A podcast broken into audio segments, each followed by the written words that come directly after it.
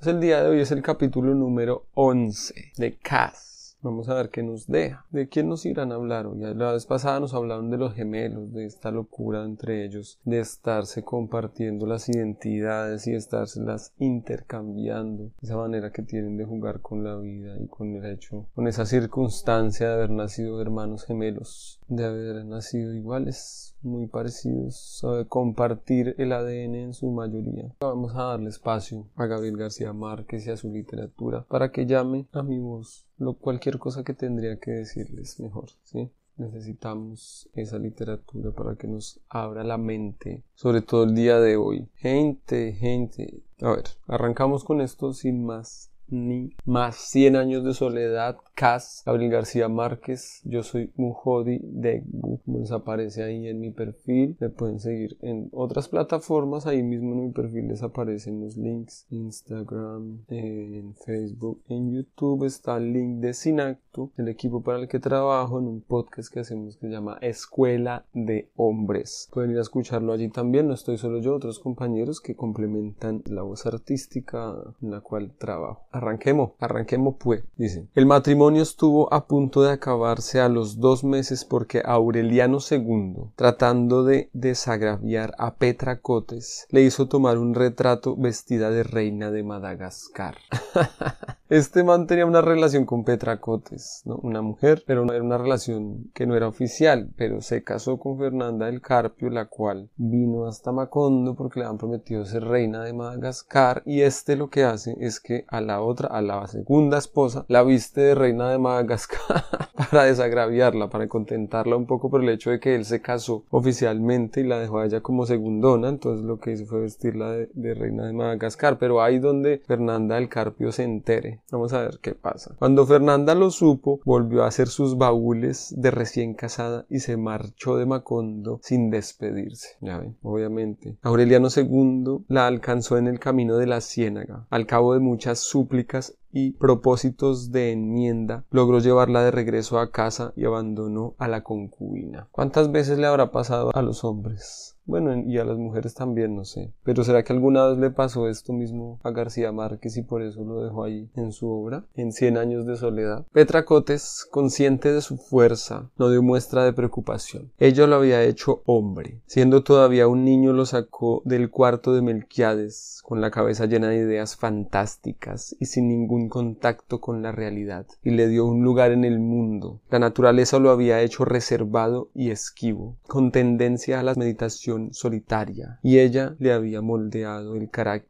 opuesto, vital, expansivo, desabrochado, y le había infundido el júbilo de vivir y el placer de la parranda y el despilfarro, hasta convertirlo por dentro y por fuera en el hombre con que había soñado para ella desde la adolescencia. Ah, ya. Ya hemos hablado de esa transformación que había tenido el personaje, ¿no? Que con la influencia de Melquiades ya era un hombre reservado ya, y con la influencia de Melquiades pues estaba confinado a su cuarto, a las letras de Melquiades, a todas sus historias y cómo había pasado a ser un hombre dicharachero y, revoltoso, pues ahí está, por la influencia de su concubina, Petra Cotes. Se había casado, pues como tarde o temprano se casan los hijos, él no se atrevió a anticiparle la noticia. Asumió una actitud tan infantil frente a la situación que fingía falsos rencores y resentimientos imaginarios, buscando el modo de que fuera Petra Cotes quien provocara la ruptura. Eso también es otra metodología de los hombres, ¿no? No la gente que escuche esto que piensa, pero los hombres puede que hagan, que pretendan hacer que las cosas den una vuelta, ¿no? Y que sea la mujer la que se crea provocadora de la ruptura, como lo están mostrando acá Aureliano II, tratando de que Petra Cotes sea ella la que provoque la ruptura y el poder estar sin ningún remordimiento en la casa de su esposa legítima. Nada tiene sentido, pero así es. Un día en que Aureliano II le hizo un reproche injusto, ella eludió la trampa y puso las cosas en su puesto. Lo que pasa, dijo, es que te quieres casar con la reina. Aureliano II, avergonzado, fingió un colapso de cólera, se declaró incomprendido y ultrajado, y no volvió a visitarla.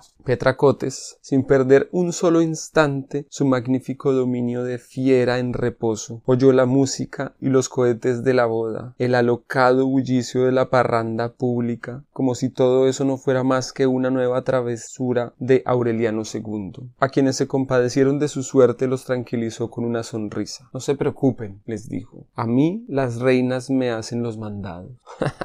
Esa es la actitud, esa es la actitud que hay que tener. Eso se llama empoderamiento, sea masculino, sea femenino, lo que sea. A mí las reinas me hacen los mandados. Y lo digo en voz femenina, importa un cara, ah, pero lo digo, me gustaría decirlo desde mi voz, a mí las reinas me hacen los mandados. A una vecina que le llevó velas compuestas para que alumbrara con ellas el retrato del amante perdido, le dijo con una seguridad enigmática, la única vela que le hará venir está siempre encendida. ¿Cuál será esa vela? La vela del fuego del amor. Tal como ella lo había previsto, Aureliano II volvió a su casa tan pronto como pasó la luna de miel Llevó a sus amigotes de siempre, un fotógrafo ambulante y el traje y la capa de armiño sucia de sangre que Fernanda había usado en el carnaval. Al cabo de la parranda que se prendió esa tarde hizo vestir de reina a Petra Cotes, la coronó soberana absoluta y vitalicia de Madagascar, y se repartió copias del retrato entre sus amigos. Ella no solo se prestó al juego, sino que se compadeció íntimamente de él, pensando que debía estar muy asustado cuando concibió aquel extravagante recurso de reconciliación. A las siete de la noche, todavía vestida de reina, lo recibió en la cama. Tenía apenas dos meses de casado, pero ella se dio cuenta enseguida de que las cosas no andaban bien en el lecho nupcial, y experimentó el delicioso placer de la venganza consumada. Dos días después, sin embargo, cuando él no se atrevió a volver, sino que mandó un intermediario para que arreglara los términos de la separación, ella comprendió que iba a necesitar más paciencia de la prevista, porque él parecía dispuesto a sacrificarse por las apariencias. Tampoco entonces se alteró, volvió a facilitar las cosas con una sumisión que confirmó la creencia generalizada de que era una pobre mujer, y el único recuerdo que conservó de Aureliano II fue un par de botines de charol, que según él mismo había dicho eran los que quería llevar puestos en el ataúd. Los guardó envueltos en trapos en el fondo de un baúl, y se preparó para apacentar una espera sin desesperación. Tarde o temprano tiene que venir, dijo, aunque solo sea a ponerse estos botines, así sea solo para morirse ya que eso era lo que quería, quería morirse con esos botines, pues que venga a ponérselos antes de morirse. No tuvo que esperar tanto como suponía. En realidad, Aureliano II comprendió desde la noche de bodas que volvería a casa de Petra Cotes mucho antes de que tuviera necesidad de ponerse los botines de charol. Fernanda era una mujer perdida para el mundo. Había nacido y crecido a mil kilómetros del mar, en una ciudad lúgubre por cuyas callejuelas de piedra todavía en noches de espanto las carrozas de los virreyes. Treinta y dos campanarios tocaban a muerto a las seis de la tarde. En la casa señorial embaldosada las losas sepulcrales jamás se conoció el sol. El aire había muerto en los cipreses del patio, en las pálidas colgaduras de los dormitorios, en las arcadas resumantes del jardín de los nardos. Qué vocabulario los que usa con muchas eres, una aliteración de la el aire había muerto en los cipreses del patio, en las pálidas colgaduras de los dormitorios, en las arcadas resumantes del jardín de los nardos. Fernanda no tuvo hasta la pubertad otra noticia del mundo que los melancólicos ejercicios del piano ejercitados en alguna casa vecina por alguien que durante años y años se permitió el albedrío de no hacer la siesta. Algún desgraciado que no se le daba por tomar la siesta, sino que iba a tocar el piano y no dejar a dormir a nadie. Bueno, así pasa en, en algunas partes, ¿no? En Colombia no tanto, no sé en la costa, pero en España, por ejemplo, la gente se toma siempre la siesta. En el cuarto de su madre enferma, verde y amarilla, bajo la polvorienta luz de los vitrales, escuchaba las escalas metódicas, tenaces, descorazonadas, y pensaba que esa música estaba en el mundo mientras ella se consumía tejiendo coronas de pajas fúnebres. Su madre, sudando la calentura de las cinco, le hablaba del esplendor del pasado, siendo muy niña, una noche de luna, Fernanda vio una hermosa mujer vestida de blanco que atravesó el jardín hacia el oratorio. Lo que más le inquietó de aquella visión fugaz fue que la sintió exactamente igual a ella, como si se hubiera visto a sí misma con veinte años de anticipación. Es tu bisabuela la reina, le dijo su madre en las treguas de la tos. Se murió de un mal aire que le dio al cortar una vara de nardos. Muchos años después, bueno, eso muy curioso y que esté pasando también en esa realidad, porque uno cree que toda la fantasía pasa en Macondo, pero acá están mostrando que eso pasó en ese otro pueblo que no sabemos cómo se llama, pero es de donde viene Fernanda del Carpio, un acto ya mágico en el que ella se ve reflejada en la fantasía de su abuela muerta. Ella la ve y al mismo tiempo piensa que es ella misma en el futuro, como proyectada en el futuro. De ahí mismo la noción del, del espiral, ¿no? En que el tiempo se repite y en que seguramente ella repetirá la historia de su abuela y por eso es que se superponen esas dos imágenes. Muchos años después, cuando empezó a sentirse igual a su bisabuela, Fernanda puso en duda la visión de la infancia, pero la madre le reprochó su incredulidad.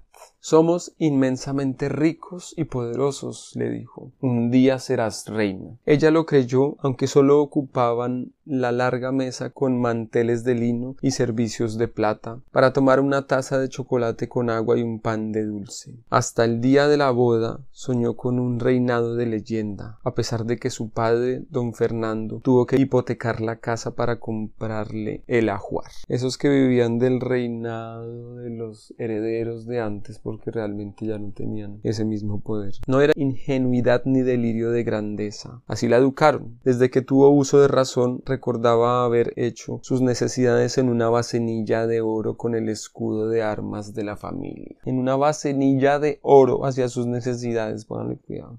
Salió de la casa por primera vez a los 12 años, en un coche de caballos que solo tuvo que recorrer dos cuadras para llevarla al convento. Sus compañeras de clases se sorprendieron de que la tuvieran apartada en una silla de espaldar muy alto y de que ni siquiera se mezclara con ellas durante el recreo. Ella es distinta, explicaban las monjas. Va a ser reina. Sus compañeras le creyeron, porque ya entonces era la doncella más hermosa, distinguida y discreta que habían visto jamás. Al cabo de ocho años, habiendo aprendido a versificar en latín, a tocar el clavicordio, a conversar de cetrería con los caballeros y de apologética con los arzobispos, a dilucidar asuntos de Estado con los gobernantes extranjeros y asuntos de Dios con el Papa, volvió a casa de sus padres a tejer palmas fúnebres.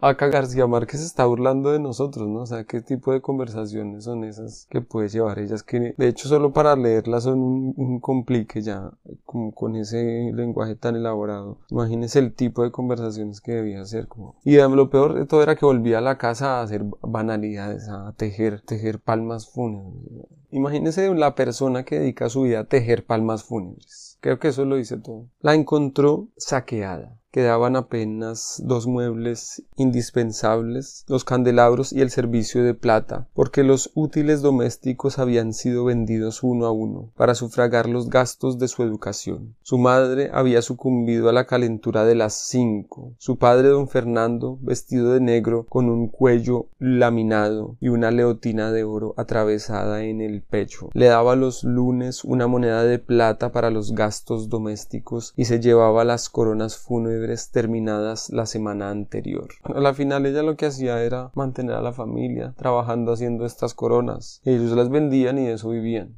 Y ella se creía la reina del mundo, siendo que trabajaba haciendo coronas fúnebres. Pasaba la mayor parte del día encerrado en el despacho y en las pocas ocasiones en que salía a la calle regresaba antes de las seis para acompañarla a rezar el rosario. Nunca llevó amistad íntima con nadie, nunca oyó hablar de las guerras que desangraron el país, nunca dejó de oír los ejercicios del piano de las tres de la tarde. Empezaba inclusive a perder la ilusión de ser reina cuando sonaron dos albonazos perentorios en el portón y le abrió a un militar apuesto, de ademanes ceremoniosos que tenía una cicatriz en la mejilla y una medalla de oro en el pecho. Se encerró con su padre en el despacho. Dos horas después su padre fue a buscarla al costurero. Prepare sus cosas le dijo. Tiene que hacer un largo viaje. Fue así como la llevaron a Macondo en un solo día. Con un zarpazo brutal, la vida le echó encima todo el peso de una realidad que durante años le habían escamoteado sus padres. De regreso a casa, se encerró en el cuarto a llorar, indiferente a las súplicas y explicaciones de don Fernando, tratando de borrar la quemadura de aquella burla inaudita. Le han prometido que iba a ser reina toda la vida y le salieron con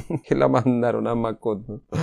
y ya vamos a ver. Mm, se había prometido no abandonar el dormitorio hasta la muerte, cuando Aureliano II llegó a buscarla. Fue un golpe de suerte inconcebible, porque en el aturdimiento de la indignación, en la furia de la vergüenza, ella le había mentido para que nunca conociera su verdadera identidad. Las únicas pistas reales de que disponía Aureliano II cuando salió a buscarla eran su inconfundible dicción del páramo y su oficio de tejedora de palmas fúnebres. La buscó sin piedad, con la temeridad atroz con que José Arcadio Buendía atravesó la sierra para fundar Macondo, con el orgullo ciego con que el coronel Aureliano Buendía promovió sus guerras inútiles, con la tendencia insensata con que Úrsula aseguró la supervivencia de la estirpe. Así buscó Aureliano II a Fernanda, sin un solo instante de desaliento. Cuando preguntó dónde vendían palmas fúnebres, lo llevaron de casa en casa para que escogiera las mejores. Cuando preguntó dónde estaba la mujer más bella que se había dado sobre la tierra, todas las madres lo llevaron a sus hijas. se extravió por desfiladeros de niebla, por tiempos reservados al olvido, por laberintos de desilusión. Atravesó un páramo amarillo donde el eco repetía los pensamientos y la ansiedad provocaba espejismos premonitorios. Al cabo de semanas estériles, llegó a una ciudad desconocida donde todas las campanas tocaban a muerto aunque nunca los había visto, ni nadie los había descrito, reconoció de inmediato los muros carcomidos por la sal de los huesos, los decrépitos balcones de maderas destripadas por los hongos, y clavado por el portón, y casi borrado por la lluvia, el cartoncito más triste del mundo. Se venden palmas fúnebres. Estos que se creían reyes del mundo tenían un letrero hecho de cartón en el que decía la frase más triste del mundo. Se venden palmas fúnebres. Si se están dando cuenta el lenguaje tan elaborado que tiene Gabriel García Márquez acá, ¿no? Que parece como un poema todo lo que... Cuando lo leo me siento como declamando. Y yo exagero un poco, pero es porque el lenguaje es muy elaborado. Desde entonces hasta la mañana helada en que Fernanda abandonó la casa al cuidado de la Madre Superiora, apenas si hubo tiempo para que las monjas cosieran el ajuar y metieran en seis baúles los candelabros el servicio de plata y la vasenilla de oro, y los incontables e inservibles destrozos de su catástrofe familiar que había tardado dos siglos en consumarse. Don Fernando declinó la invitación de acompañarlos. Prometió ir más tarde, cuando acabara de liquidar sus compromisos, y desde el momento en que le echó la bendición a su hija volvió a encerrarse en el despacho, a escribirle las esquelas con viñetas luctuosas y el escudo de armas de la familia que había de ser el primer contacto humano que Fernanda y su padre tuvieran en toda la vida. Para ella esa fue la fecha real de su para Aureliano II fue casi al mismo tiempo el principio y el final de la felicidad. Casi al mismo tiempo. Fernanda llevaba un preciso calendario con llavecitas doradas en el que su director espiritual había marcado con tinta morada las fechas de abstinencia venérea. abstinencia venérea. que es ese término? Solo tenía que haberlo dicho un curado destacando la Semana Santa, los domingos, las fiestas de guardar, los primeros viernes, los retiros, los sacrificios y los impedimentos cíclicos. Su anuario útil quedaba reducido a 42 días desperdigados en una maraña de cruces moradas. Aureliano II, convencido de que el tiempo echaría por tierra aquella alambrada hostil, prolongó la fiesta de la boda hasta más allá del término previsto agotada de tanto mandar al basurero botellas vacías de brandy y champaña para que no congestionaran la casa y al mismo tiempo intrigada de que los recién casados durmieran a horas distintas y en habitaciones separadas mientras continuaban los cohetes y la música y los sacrificios de reces, Úrsula recordó su propia experiencia y se preguntó si Fernanda no tendría también un cinturón de castidad que tarde o temprano provocaba las burlas del pueblo y diera origen a una tragedia. Acá está hablando de que cuando Úrsula y José Arcadio el patriarca se casaron, también a Úrsula, bueno, también no, pero a Úrsula le han puesto un cinturón de castidad y por eso no podían estar juntos. Y se lo han puesto porque ellos son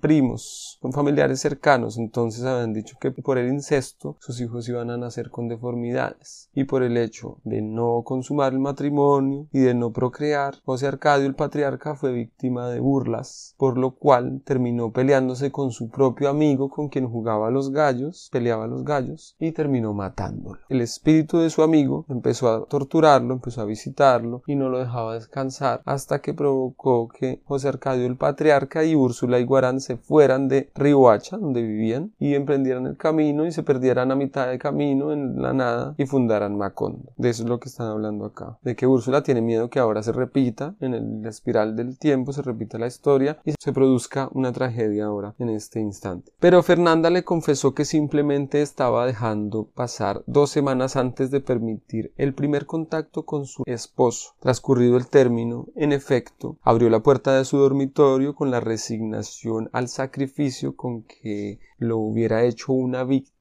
expiatoria, y Aureliano II vio a la mujer más bella de la tierra, con sus gloriosos ojos de animal asustado y los largos cabellos color de cobre extendidos en la almohada. Tan fascinado estaba con la visión que tardó un instante en darse cuenta de que Fernanda se había puesto un camisón blanco, largo hasta los tobillos y con mangas hasta los puños y con un ojal grande y redondo, primorosamente ribeteado a la altura del vientre. Aureliano II no pudo reprimir una expulsión de risa. Yo me la estaba aguantando, pero Aureliano II me ganó y se rió antes. Esto es lo más obsceno que he visto en mi vida. claro, tienes derecho a reírte. Yo también me estoy riendo. Ay, me casé con una hermanita de la caridad. Claro que sí, pero es que eso es muy absurdo. Si no es porque yo esto lo vi en esta película de un libro también que se llama Como agua para chocolate, esta imagen aparece ahí, ¿no? También hay una mujer que aparece así para perder la virginidad con su esposo y es un traje todo blanco y solo tiene un hueco allí donde es necesario.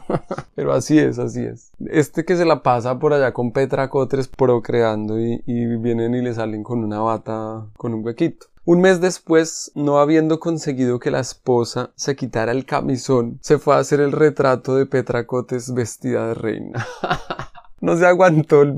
no pudo por más que intentó quitarle ese vestido ridículo a su esposa y le tocó ir a vestir a la otra de reina. Cosas que pasan en la vida y que se repiten. Como un patrón, no solo en estos personajes, sino en muchos, en todos los hombres, en mujeres. Más tarde, cuando logró que Fernanda regresara a casa, ella cedió a sus apremios de la fiebre de la reconciliación, pero no supo proporcionarle el reposo con que él soñaba cuando fue a buscarla a la ciudad de los treinta y dos campanarios. Cuando ella se dio cuenta de que el otro había estado vestiendo a la moza de reina y se fue y el otro fue a buscarla hasta allá y la regresó, eso es lo que está contando. Ella trató de acceder un poco, pero igual no lo logró. Era una persona que había pasado su vida tejiendo coronas fúnebres. Aureliano II solo encontró en ella un hondo sentimiento de desolación. Una noche, poco antes de que naciera el primer hijo, Fernanda se dio cuenta de que su marido había vuelto en secreto al lecho de Así es, admitió él, y explicó en un tono de postrada resignación. Tuve que hacerlo,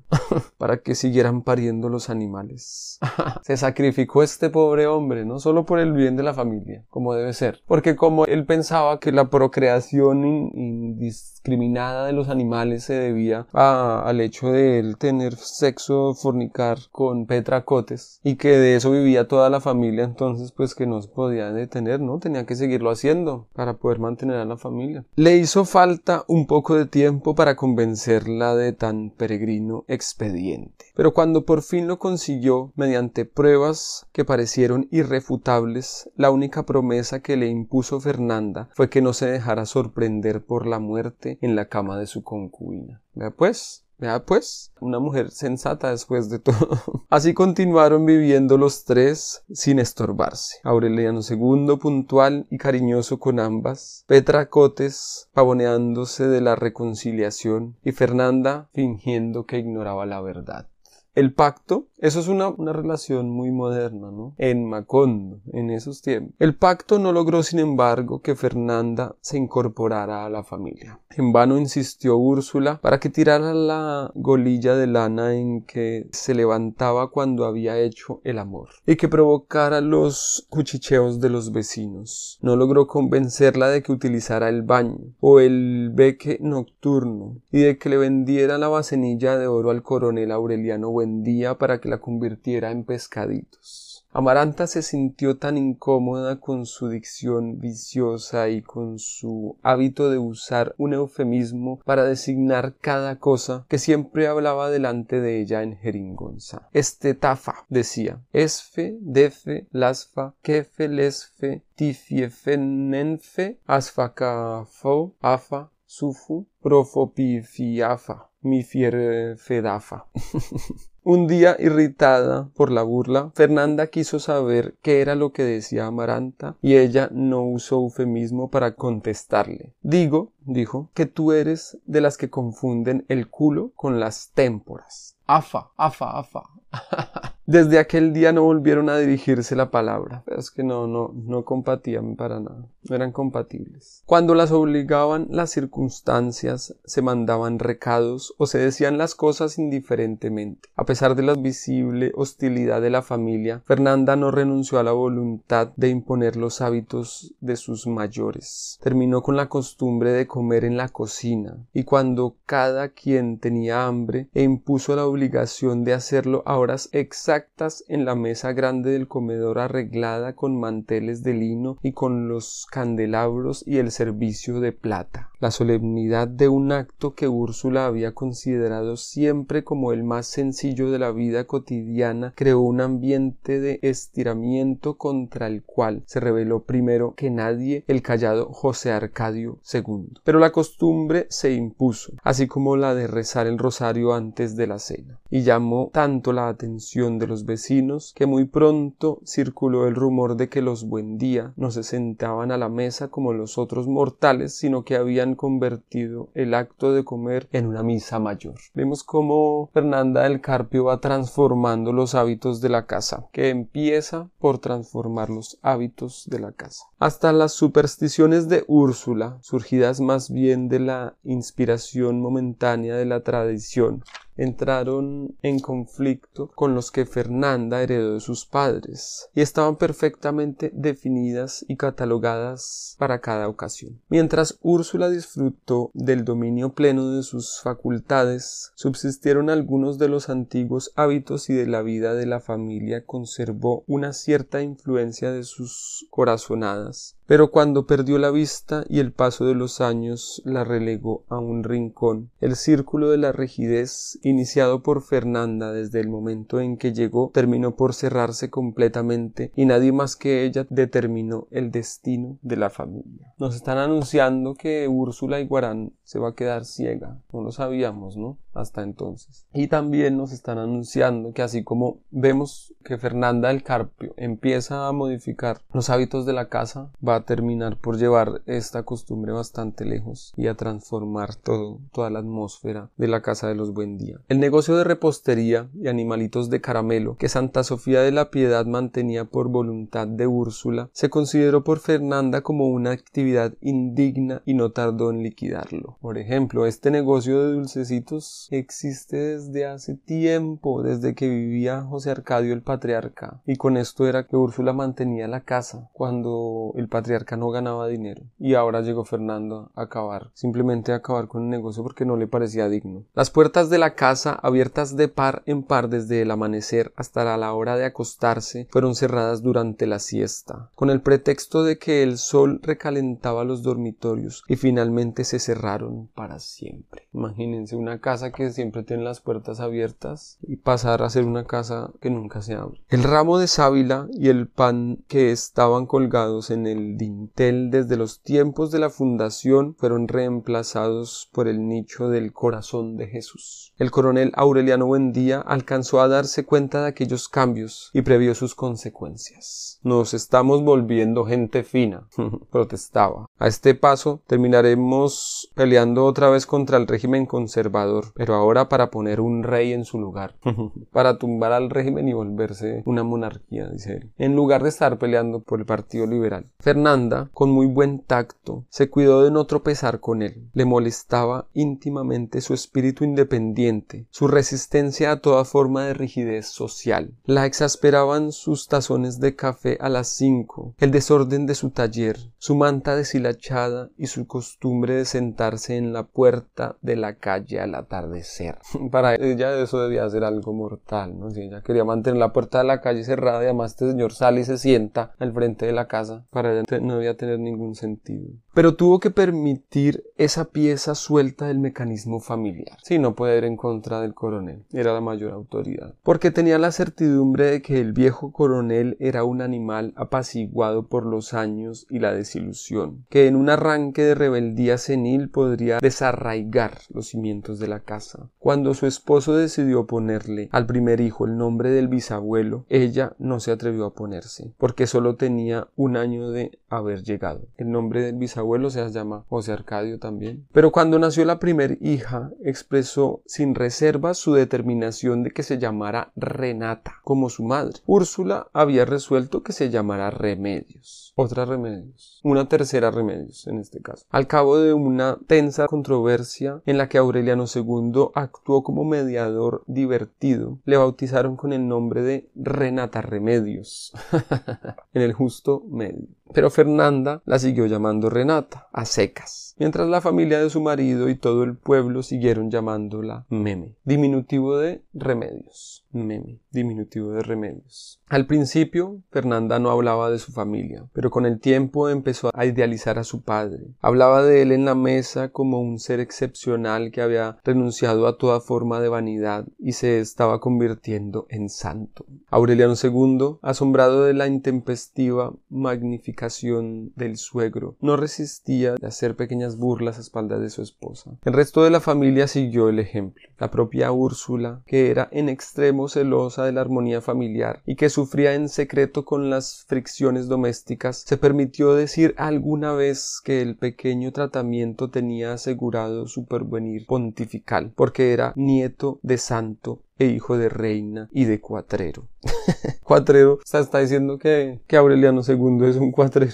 a pesar de aquella sonriente comparación, los niños se acostumbraron a pensar en el abuelo como un ser legendario, que los transcribía versos piadosos en las cartas y les mandaba en cada Navidad un cajón de regalos que apenas si cabía en la puerta de la calle. Era en realidad los últimos desperdicios del patrimonio señorial. Con ellos se construyó en el dormitorio de los niños un altar con santos de tamaño natural, cuyos ojos de vidrio les imprimían una inquietante apariencia de vida y cuyas sopas de paño artísticamente bordadas eran mejores que las que usaba jamás por ningún habitante de Macondo. Poco a poco, el esplendor funerario de la antigua y helada mansión se fue trasladando a la luminosa casa de los Buendía. El esplendor funerario, porque lo que los cubrió fue una capa funeraria a la casa de los Buendía, después de tanta vida que tenían.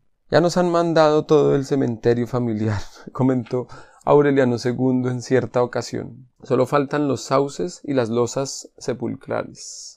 Aunque en los cajones no llegó nunca nada que sirviera a los niños para jugar, estos pasaban el año esperando a diciembre, porque al fin y al cabo los anticuados y siempre imprevisibles regalos constituían una novedad en la casa. En la décima Navidad, cuando ya el pequeño José Arcadio se preparaba para viajar al seminario, llegó con más anticipación que en los años anteriores el enorme cajón del abuelo, muy bien clavado e impermeabilizado de Brea y dirigido con el habitual letrero de caracteres góticos a la muy distinguida señora doña Fernanda del Carpio de Buendía. Mientras ella leía la carta en el dormitorio, los niños se apresuraron a abrir la caja, ayudados como de costumbre por Aureliano II. Zarparon los sellos de brea, desclavaron la tapa, sacaron el acerrín protector y encontraron dentro un largo cofre de polvo cerrado con pernos de cobre. Aureliano II quitó los ocho pernos ante la impaciencia de los niños y apenas tuvo tiempo de lanzar un grito y hacerlos a un lado cuando levantó la plataforma de plomo y vio a don Fernando vestido de negro, con un crucifijo en el pecho, con la piel reventada en eructos pestilentes, y cocinándose a fuego lento en un espumoso y borboreante caldo de perlas vivas. Era como la familia Adams, tal vez.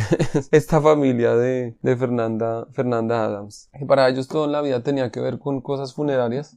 fueron capaces de enviar el cuerpo muerto de don Fernando. Qué loco, qué absurdo. Todo después del nacimiento de la niña se anunció el inesperado jubileo del coronel Aureliano Buendía, ordenado por el gobierno para celebrar un nuevo aniversario del Tratado de Neerlandia. Fue una determinación tan inconsecuente con la política oficial que el coronel se pronunció violentamente contra ella y rechazó el homenaje. Es la primera vez que oigo la palabra jubileo, decía, pero cualquier cosa que quiera decir no puede ser sino burla. El estrecho taller de orfebrería se llenó de emisarios. Volvieron muchos más viejos y mucho más solemnes, los abogados de trajes oscuros que en otro tiempo revolotearon como cuervos en torno del coronel. Cuando éste lo vio aparecer como en otro tiempo llegaban a empantanar la guerra, no pudo soportar el cinismo de sus panegíricos les ordenó que lo dejaran en paz. Insistió que él no era un prócer de la nación como ellos decían, sino un artesano sin recursos, cuyo único sueño era morirse de cansancio en el olvido y la miseria de sus pescaditos de oro. Lo que más le indignó fue la noticia de que el propio presidente de la República pensara asistir a actos de Macondo para imponerle la orden del mérito. El coronel Aureliano Buendía le mandó a decir palabras por palabra que esperaba con verdadera ansiedad aquella tardía pero merecida ocasión de darle un tiro, no para cobrarle las arbitrariedades y anacronismos de su régimen, sino para sino por faltarle al respeto a un viejo que no le hacía mal a nadie. Fue tal la vehemencia con que pronunció la amenaza que el presidente de la República canceló el viaje a última hora y le mandó la condecoración con un representante personal el coronel Gerineldo Márquez, asediado por presiones de toda índole, abandonó su lecho de paralítico para persuadir a su antiguo compañero de armas. Cuando éste vio aparecer el mecedor cargado por cuatro hombres y vio sentado en él entre grandes almohadas al amigo que compartió sus victorias e infortunios desde la juventud, no dudó un solo instante de que hacía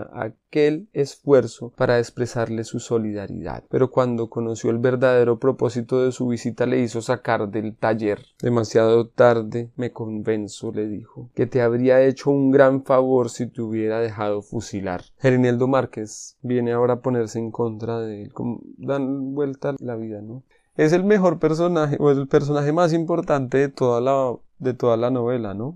El coronel Aureliano. Incluso puede que cobre más importancia que José Arcadio, el patriarca, ¿no? Como en su carácter y en, y en toda la importancia que le da, además porque tuvo una relevancia nacional y por irreverente. De modo que el jubileo se llevó a cabo sin asistencia de ninguno de los miembros de la familia. Fue una casualidad que coincidiera con la semana del carnaval, que nadie logró quitarle al coronel Aureliano día la empecinada idea de que también aquella coincidencia había sido prevista por el gobierno para recalcar la crueldad de la burla. Desde el taller solitario oyó las músicas marcial, la artillería del aparato, las campanas del tendem y algunas frases de los discursos pronunciados frente a la casa cuando bautizaron la calle con su nombre. Además que en ese mismo festival fue que hubo una matanza, ¿no? Como la primera matanza que vemos acá en Macondo, o sea, y justo le hacen a él sus honores y enseguida hacen una matanza. ¿Será que es un privilegio tener una, una vejez de hierro? Pues sí, seguramente, ¿no? Lo mejor que uno puede hacer en la vejez es, pues, no tener, no sufrir tantos dolores, ¿no? Pero sí, lo bueno sería llegar a una vejez así muy tranquila, como, y pudiendo disfrutar la experiencia de la, de los recuerdos, ¿no? De la memoria, sobre todo. Imagínate tener una vejez que es en medio de todo saludable, que no tienes dolores, pero sin memoria. Los ojos se le humedecieron de indignación, de rabiosa impotencia. Y por primera vez desde la derrota se dolió de no tener los arrestos de la juventud para promover una guerra sangrienta que borrara hasta el último vestigio del régimen conservador. No se habían extinguido los ecos del homenaje cuando Úrsula llamó a la puerta del taller. Un viejo irreverente. Sí, es que aquí ya se le, lo que se le ve es como la impotencia, porque además ya no tiene la vitalidad para ir a hacer la guerra, ¿no? Desde el momento en que él prendió las armas y se rindió porque se dio por vencido, digamos, sintió que la guerra no tenía ningún sentido, casi que ahí mismo él sintió la necesidad de hacer una nueva guerra, pero también se dio cuenta que ya no tenía la misma vitalidad. Y ahora vuelve a sentir lo mismo, pero ahora ya está más viejo todavía. No me molesten, les dijo, estoy ocupado. Abre, insistió Úrsula con una voz cotidiana. Esto no tiene nada que ver con la fiesta. Entonces el coronel Aureliano Buendía quitó la tranca y vio en la puerta diecisiete hombres de los más variados aspectos, de todos los tipos y colores, pero todos con un aire solitario que habría bastado para identificarlos en cualquier lugar de la tierra. Eran sus hijos sin ponerse de acuerdo, sin conocerse entre sí, habían llegado desde los más apartados rincones del litoral, cautivados por el ruido del jubileo. Todos llevaban con orgullo el nombre de Aureliano y el apellido de su madre. Durante los tres días que permanecieron en la casa, para satisfacción de Úrsula y escándalo de Fernanda, ocasionaron trastornos de guerra. Amaranta buscó entre antiguos papeles la libertad de cuentas donde Úrsula había apuntado los nombres y las fechas del nacimiento y bautizo de todos y agregó frente al espacio correspondiente a cada uno el domicilio actual, debidamente registrado y llevado.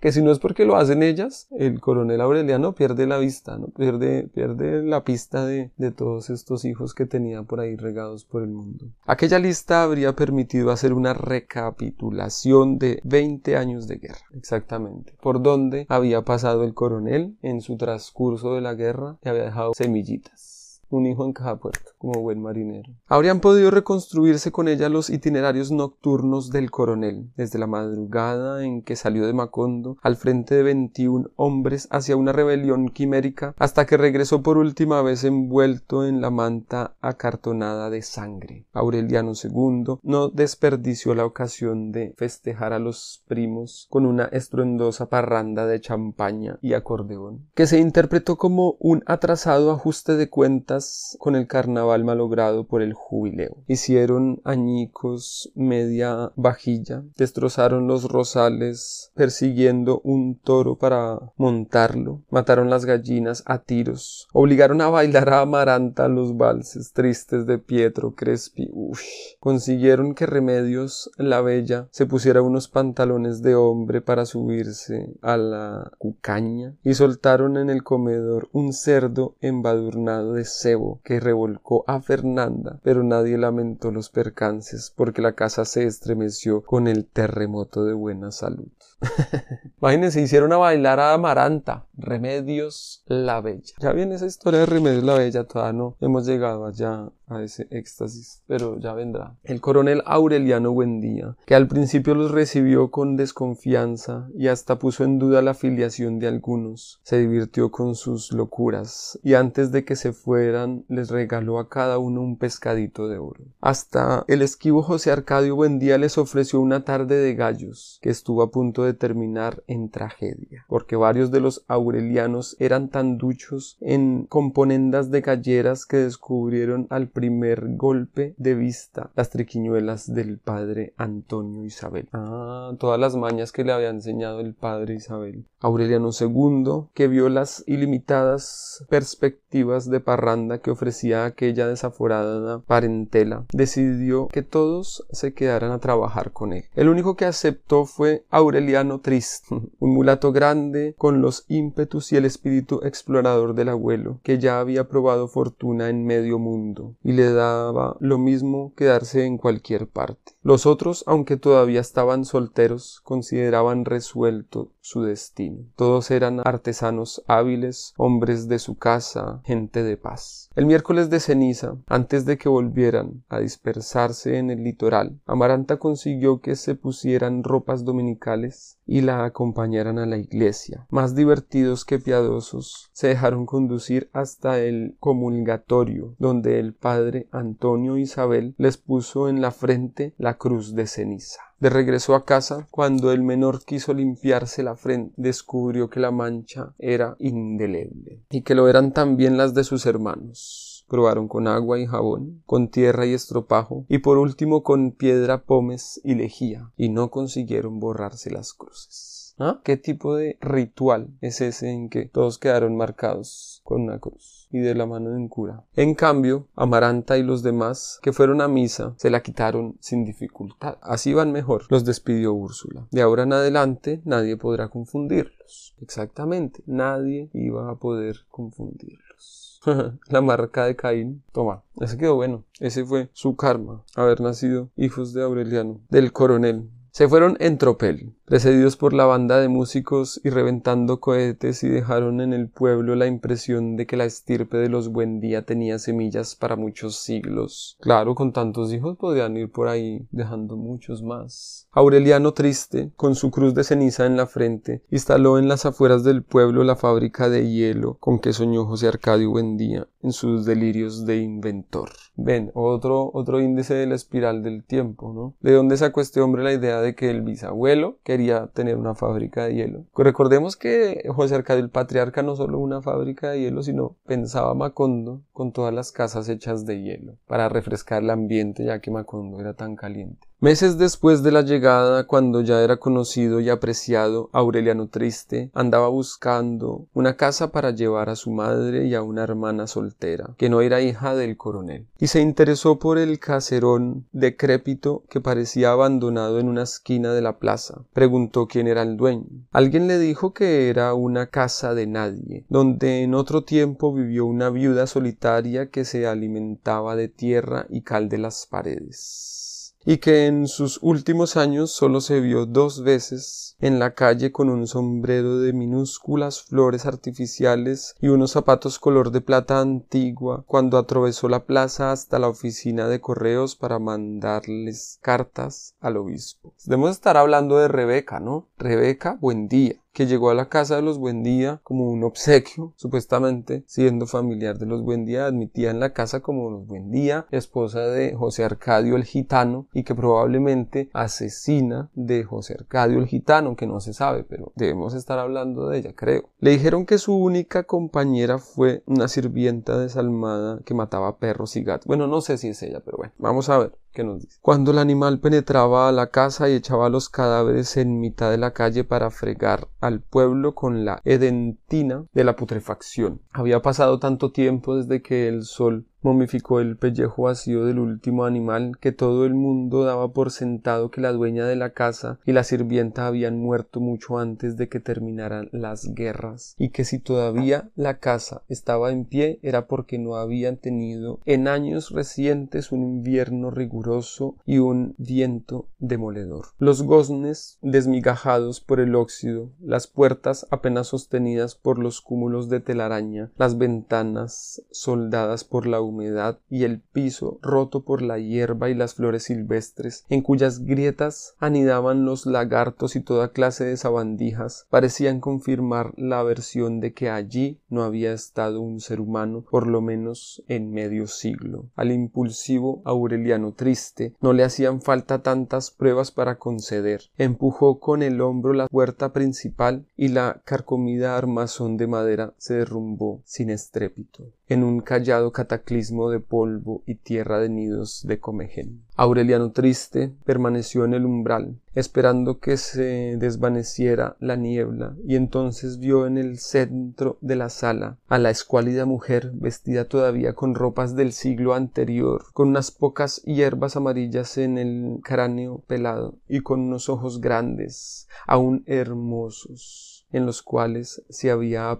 apagado las últimas estrellas de la esperanza, y el pellejo del rostro agrietado por la aridez de la soledad, estremecido por la visión de otro mundo. Aureliano triste apenas se dio cuenta de que la mujer lo estaba apuntando con una anticuada pistola de militar. Perdone, murmuró. Ella permaneció inmóvil en el centro de la sala atiborrada de cachivaches examinando palmo a palmo al gigante de espaldas cuadradas con un tatuaje de ceniza en la frente. A través de la niebla del polvo lo vio en la neblina de otro tiempo, con una escopeta de dos cañones terciada a la espalda y un sartal de conejos en la mano. Por el amor de Dios, exclamó en voz baja, no es justo que ahora me vengan con este recuerdo. Quiero alquilar la casa, dijo Aureliano triste. La mujer levantó entonces la pistola con pulso firme la cruz de ceniza y montó el gatillo en una determinación inapelable. Váyase, ordenó.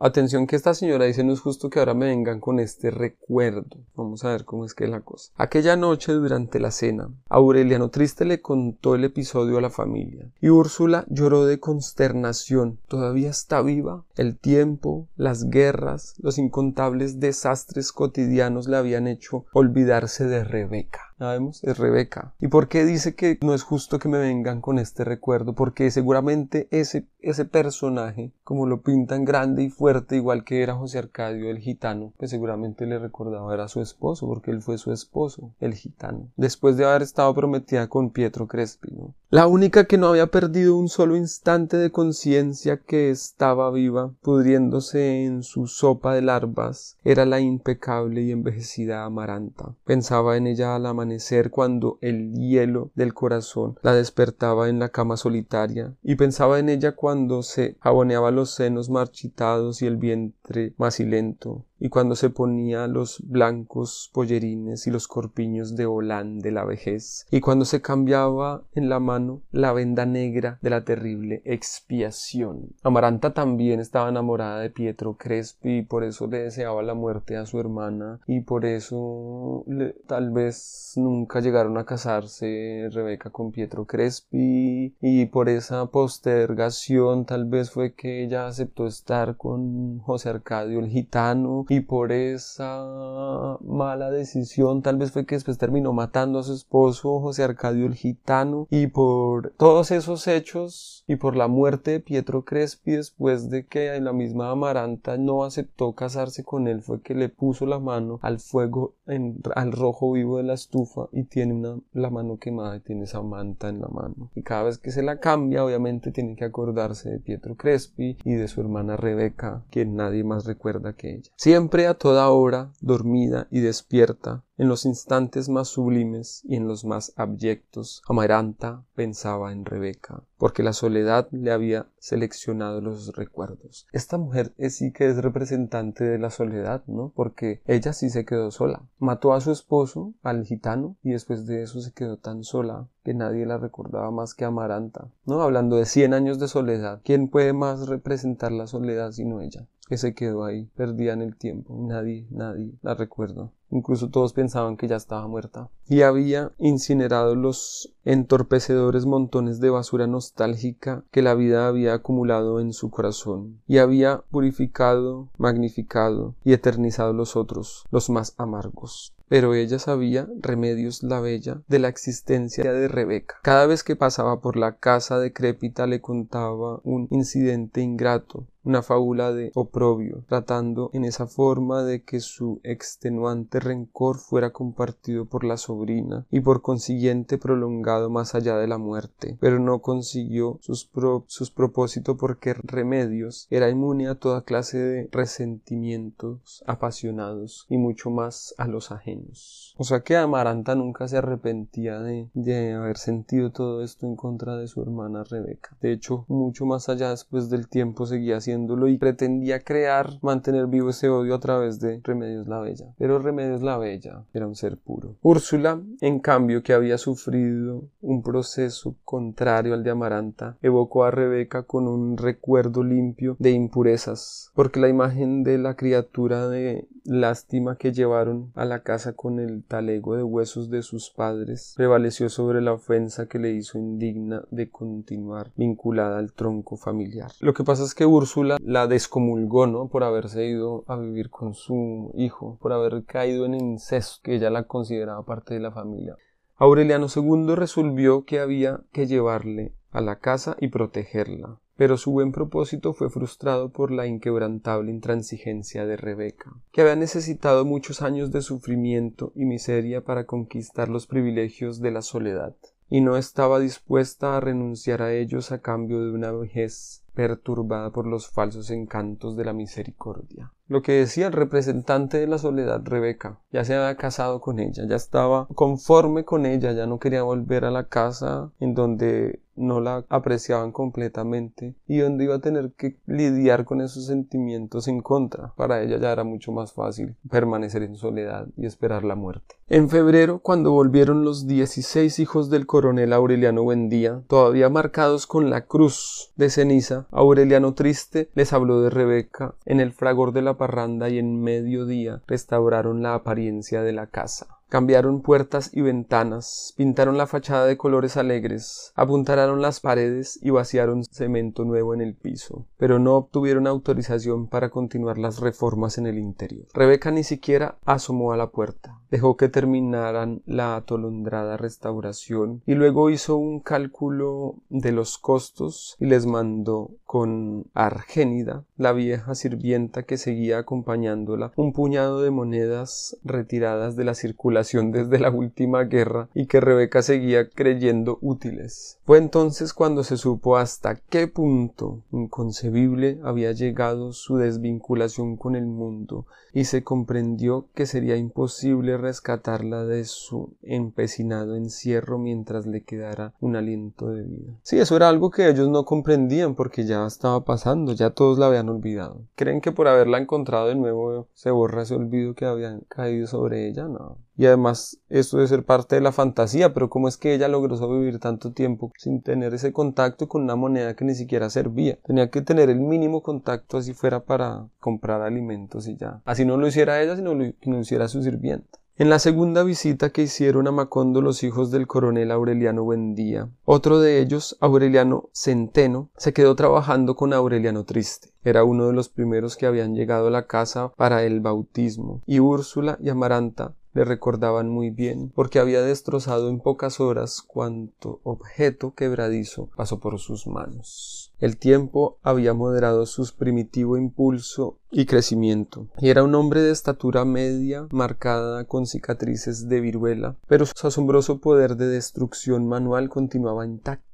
Tantos platos rompió, inclusive sin tocarlos, que Fernanda optó por comprarle un servicio de peltre, antes de que liquidara las últimas piezas de su costosa vajilla. Y aún los recientes platos metálicos estaban a, a poco tiempo desconchados y torcidos. Pero a cambio de aquel poder irremediable, exasperante inclusive para él mismo, tenía una cordialidad que suscitaba la confianza inmediata y una estupenda capacidad de trabajo. En poco tiempo incrementó de tal modo la producción de hielo que rebasó el mercado local, y Aureliano Triste tuvo que pensar en la posibilidad de extender el negocio a todas poblaciones de la ciénaga. Fue entonces cuando concibió el paso decisivo no solo para la modernización de la industria, sino para vincular la población con el resto del mundo. Hay que traer el ferrocarril, dijo. Oh, o sea, fue Aureliano Centeno el que se le ocurrió llevar el ferrocarril a Macondo. Eso hay que recordarlo, es importante. Aureliano Centeno tuvo la idea del ferrocarril en Macondo. Fue la primera vez que se oyó esa palabra en Macondo, ante el dibujo que trazó Aureliano Triste en la mesa y que era un descendiente directo de los esquemas con que José Arcadio Buendía ilustró el proyecto de la guerra solar. Úrsula confirmó su impresión de que el tiempo estaba dando vueltas en redondo. ya en lo que he hablado yo acá de la noción del tiempo en espiral como todo se repite y se repite. De hecho, esta idea del tren es parecida a la, a la, idea del barco. La idea del barco la tuvo José Arcadio II, que fue hacer llegar un barco hasta Macondo, lo cual era una vía de transporte también y de comercio, pero fracasó porque, bueno, no fue bien hecha y fracasó como muchos de los otros proyectos locos que tenían también los José Arcadio. Seguramente este tuvo éxito porque no lo hizo un José Arcadio, sino un Aureliano. Y ahí la diferencia de los dos nombres, ¿no? Pero al contrario de su abuelo, Aureliano Triste no perdía el sueño ni el apetito ni atormentaba a nadie con crisis de mal humor, sino que concebía los proyectos más desatinados con posibilidades inmediatas, elaboraba cálculos racionales sobre costos y plazos y los llevaba a términos sin intermedios de exasperación. Aureliano II, que si algo tenía del bisabuelo y algo le faltaba del coronel Aureliano Buendía, era una absoluta impermeabilidad para el escarmiento soltó el dinero para llevar el ferrocarril con la misma frivolidad con que lo soltó para la absurda compañía de navegación del hermano. Aureliano II. Ah, ya. Fue Aureliano II, porque era el que derrochaba la plata, ¿no? Recordemos también, el signo más importante del derroche fue que tapizó la casa completa por dentro y por fuera con billetes de un peso. Entonces, ¿por qué no iba a darles plata a sus hermanos para que hicieran proyectos? Pues toma. Ah, por más loca que fuera la idea, toma, hazlo. Aureliano Triste consultó el calendario y se fue el miércoles siguiente para estar de vuelta cuando pasaran las lluvias. No se tuvieron más noticias. Aureliano Centeno, desbordado por la abundancia de la fábrica, había empezado ya a experimentar la elaboración del hielo con base de jugos de frutas en lugar de agua y sin saberlo ni proponérselo concibió los fundamentos esenciales de la invención de los helados, pensando en esa forma diversificar la producción de una empresa que se suponía suya, porque el hermano no daba señales de regreso después de que pasaron las lluvias y transcurrió todo un verano sin noticias. Se inventaron, se inventó los helados, vea pues, tenemos la historia acá de la invención de los helados en la humanidad. Solamente fue una ligera variación a la invención del hielo, o en este caso, una variación a lo que ya se había dado como la invención del hielo. Póngale un poco de fruta y eso da un helado. a principios del otro invierno, sin embargo, una mujer que lavaba ropa en el río a la hora de más calor atravesó la calle central lanzando alaridos en el alarmante estado de conmoción. Ahí viene, alcanzó a explicar, un asunto espantoso como una cocina arrastrando un pueblo. En ese momento la población fue estremecida por un silbato de resonancias pavorosas y una descomunal respiración acesante. Las semanas precedentes se había visto a las cuadrillas que tendieron durmientes y rieles. Ah, claro, no podía llegar el tren así de buenas a primeras, sino que ya semanas antes habían visto los obreros que estaban tendiendo las durmientes y los rieles. Pero nadie les prestó atención, dice acá, nadie les prestó atención porque pensaron que era un nuevo artificio de los gitanos que volvían con su centenario y desprestigiado y desprestigiado dale que dale de pitos y sonajas pregonando las excelencias de quien iba a saber qué pendejo menjunje de jarapellinosos genios jerosolomitanados. Pero ¿de dónde saca esos términos? Este? Sin saber qué pendejo menjunje de jarapellinosos genios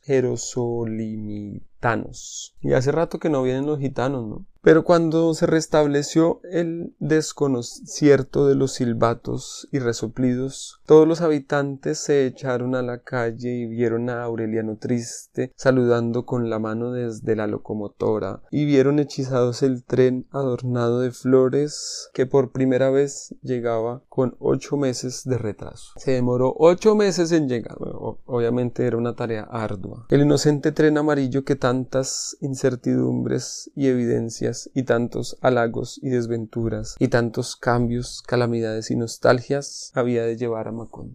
Voy a volver a leer estas últimas frases. El inocente tren amarillo que tantas incertidumbres y evidencias y tantos halagos y desventuras y tantos cambios y calamidades y nostalgias había de llevar a Macondo.